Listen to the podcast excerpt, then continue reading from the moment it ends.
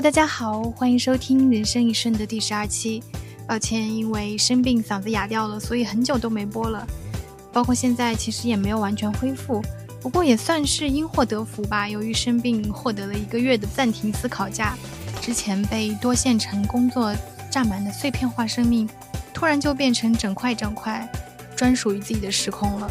这期节目想跟大家聊聊这次因为过劳生病，导致自己人生又一次卡住，以及这段被迫暂停慢下来的时光中。获得的一些人生的思考，为了及时抓住和记录这些感想，所以这期就插在高敏感高消耗的下集之前播了。这期节目也有幸参与了 Tizo 通勤耳机发起的一平米二点二小时特别企划。我很喜欢这个活动的理念，它是说，在这个把人碎片化、零件化、工具化的时代中，我们或许并不一定需要等到一个特别完美、特别完整的时空。才觉得可以静下来做自己想做的事情，也许只是零碎日常中的一平米精神空间，二点二小时的短暂时间就足以安放自己的精神，开启一些真正的不被动的思考。这个理念真的很棒。如果随时随地都能进入一平方的精神世界，那对我们这种只有在独处时才能回血的 I 人来说，相当于随身携带了一瓶保命补血丸。但是我觉得话虽然是这么说，但实际上真的很难做到。尤其是当自己的人生被动的被塞满多线程任务的时候，我对拥有一个独立的、完全属于我自己支配的整块时间段、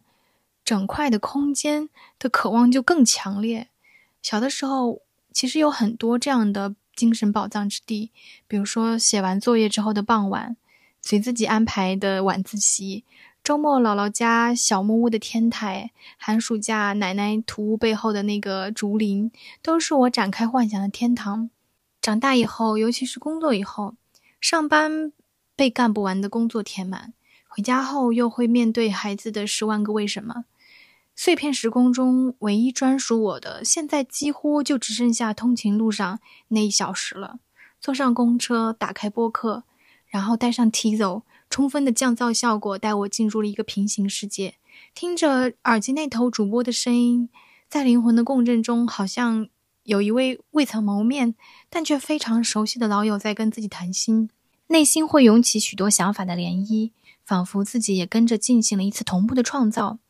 每天通勤路上的这一小时，竟然成为我工作日中一天最纯粹的时光，最期盼的时光。但这一点点精神时光对我来说还是不够滋养和填补这一天的外泄和消耗，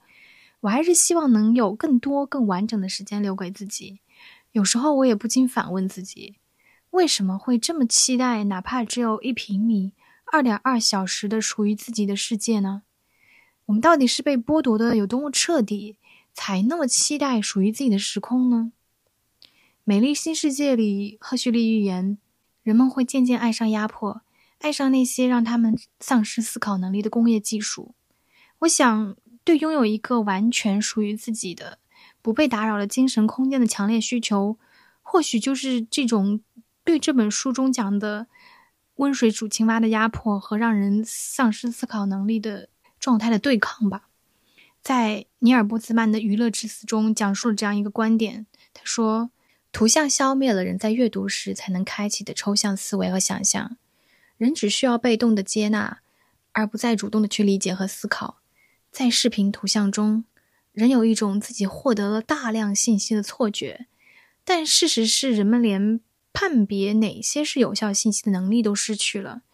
充满感官刺激、虚假沸腾、不费脑的视频，引发了严重的智力灾难。人成了娱乐的附庸，成了娱乐致死的物种。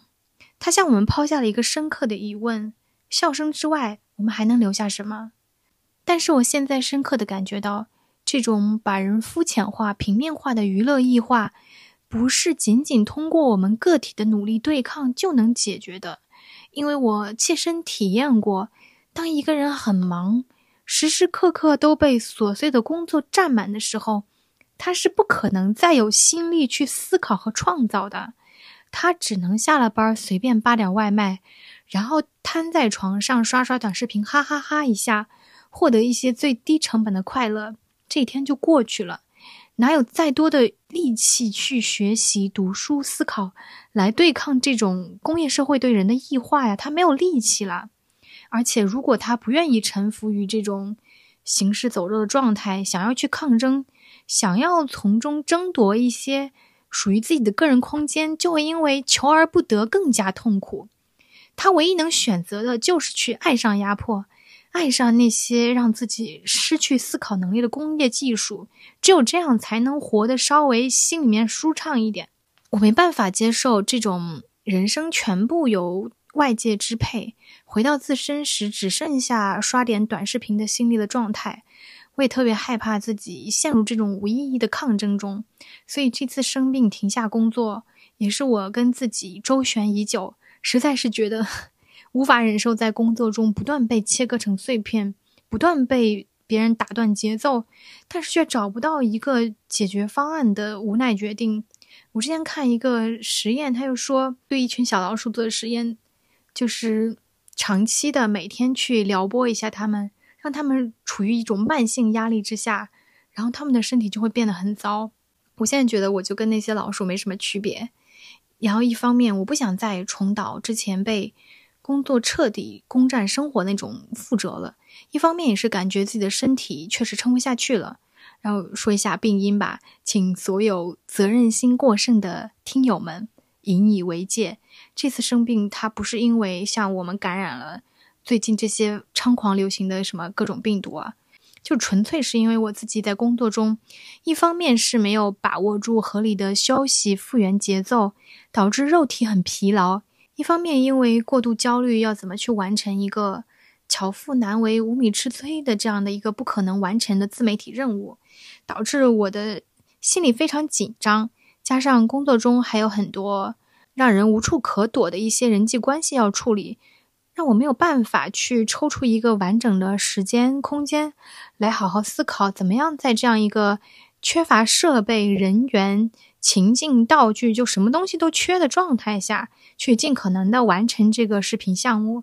然后就更别说抽点时间做我自己想做的事儿，看我自己想看的书了，就导致我这段时间整个人非常焦虑。然后终于在上个月十五号的那天晚上，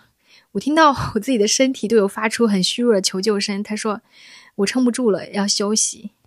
要休息嘛。那天晚上我失眠了一整夜，都在考虑这个问题。我现在想到，我们部门现在就剩两个人在撑了。如果我也走了，只剩下领导一个人，他会非常辛苦。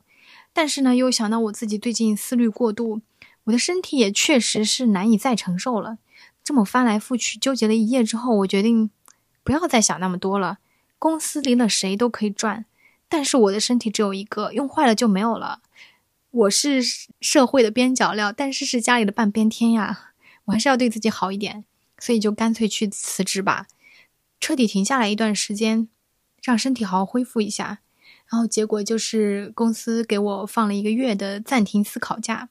生过大病的身体信号传导系统果然还是比以前要敏感一些。十一月十五号那天下班回到家，当晚我就病倒了，然后第二天就发烧，在床上瘫了七天才有力气去医院。我想着对自己好点儿吧。然后就挂了一个专家号，然后做完各种检查，医生也就告诉我没事儿，也不是支原体肺炎，也不是病毒感染，就是疲劳过度，身体虚了，然后得的细菌感染，然后也看的比较晚，所以就恢复的比较慢一些。在暂停工作第一周，我躺在床上，内心其实还挺焦虑的，一直绷得那么紧，突然松下来，真的会有一种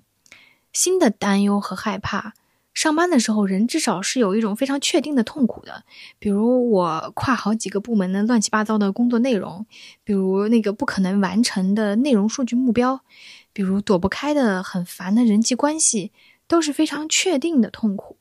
但是突然停掉以后，不确定感带来的那种恐惧，又是另外一种很真实的焦虑。毕竟肉体存活一天就要消耗掉一些东西，当人只消耗不生产的时候。难免会有那种坐吃山空的焦虑，但我也有很认真的在想，班儿好像就命里克我，因为我换了好几次行业，每次干到最后，我都是这样一个疲于奔命，而且怎么看都无解的状态，就在想，我这种性格是不是压根儿就不适合这样没有暂停键的上班状态？我能不能就不上班了，彻底变成一个自由职业人？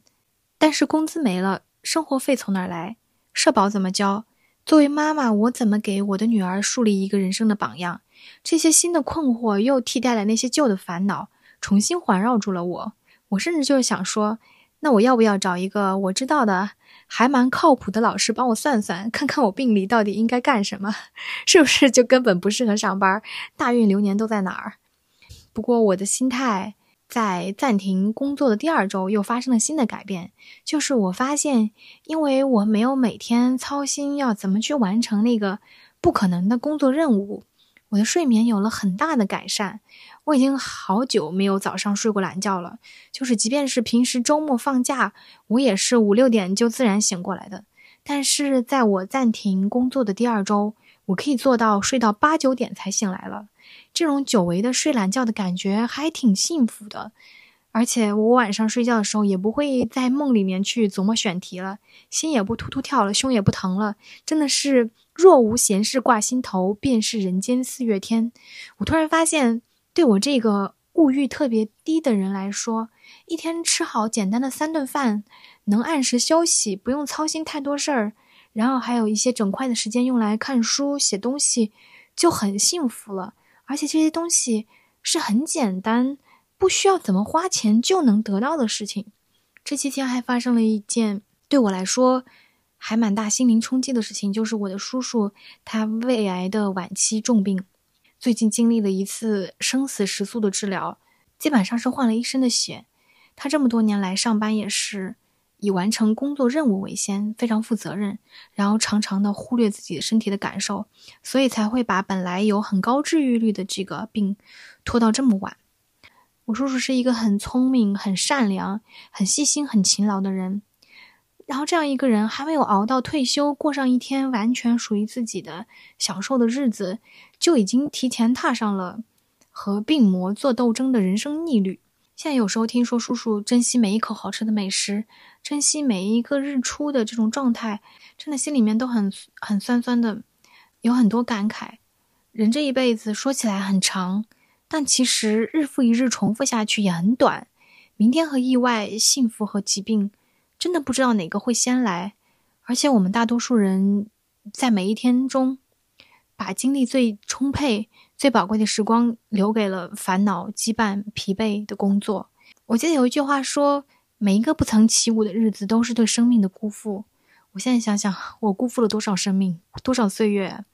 那天下午，我坐在桌前，想到我自己的身体，想到我叔叔，很认真的思考了自己的人生，现实的也考虑了一下我自己的生活成本。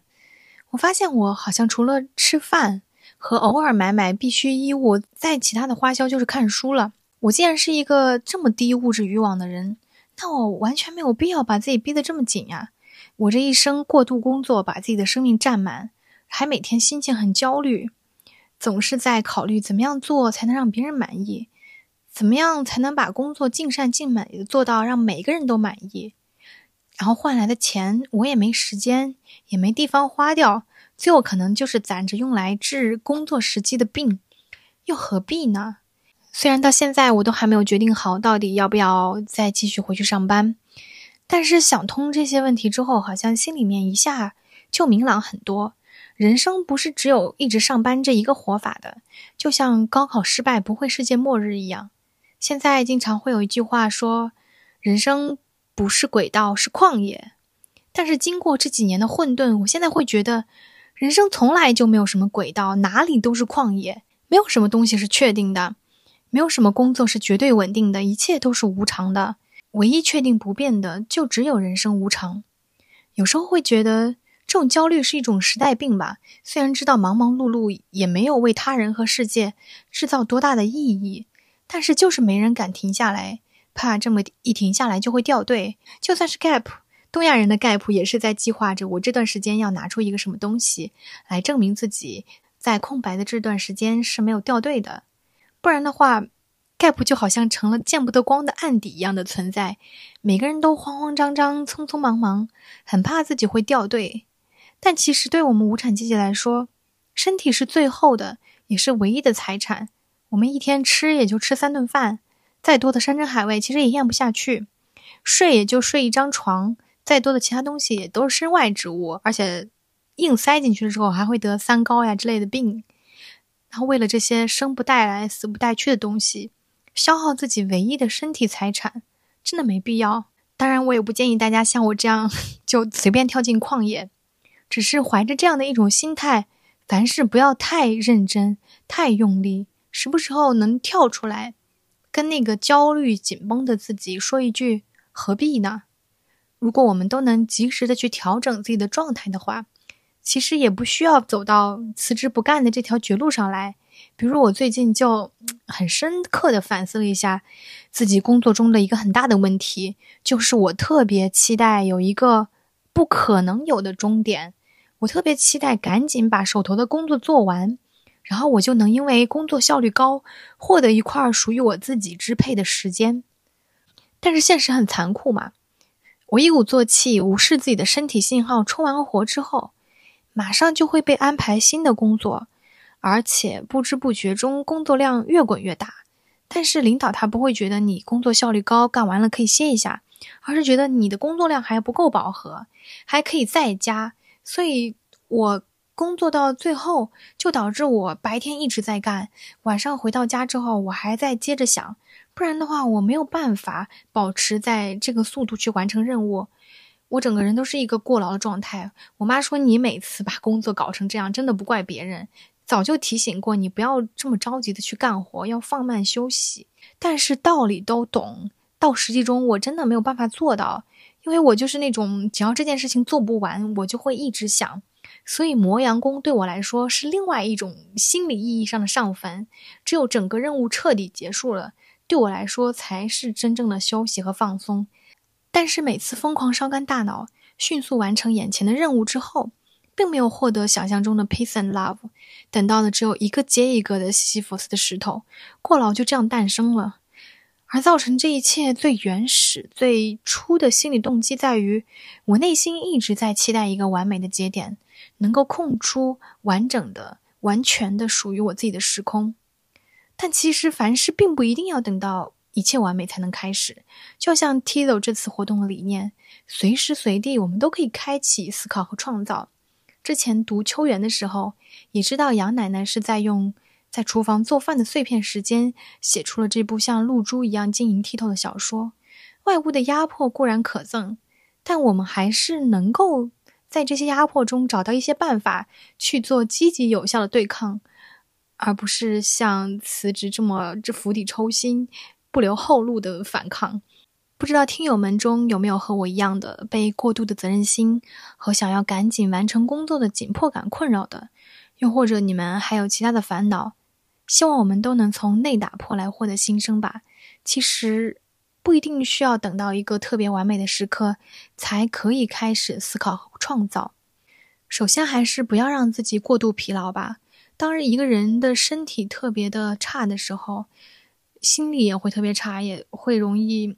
人的状态就会容易特别的紧绷和焦虑，就是陷陷入一个恶性循环。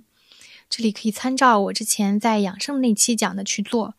然后就是在这样不过度疲劳、精力有余的条件下，能够做一些让自己精神完整的事儿来替代玩手机带来的消磨，比如读书、写点日记、上下班路上听听播客、回家路上早一站下车走回家锻炼身体，这些都是。碎片，但是可以利用的，而且能让人在利用这些碎片化的时间之后，非常有获得感的事情。好啦，这期乱乱的播客就录到这里啦，感谢您的收听，也感谢 T 走对本期节目的陪伴和支持。希望大家在人生的旷野中都找到属于自己的路。我们下期再见喽，拜拜。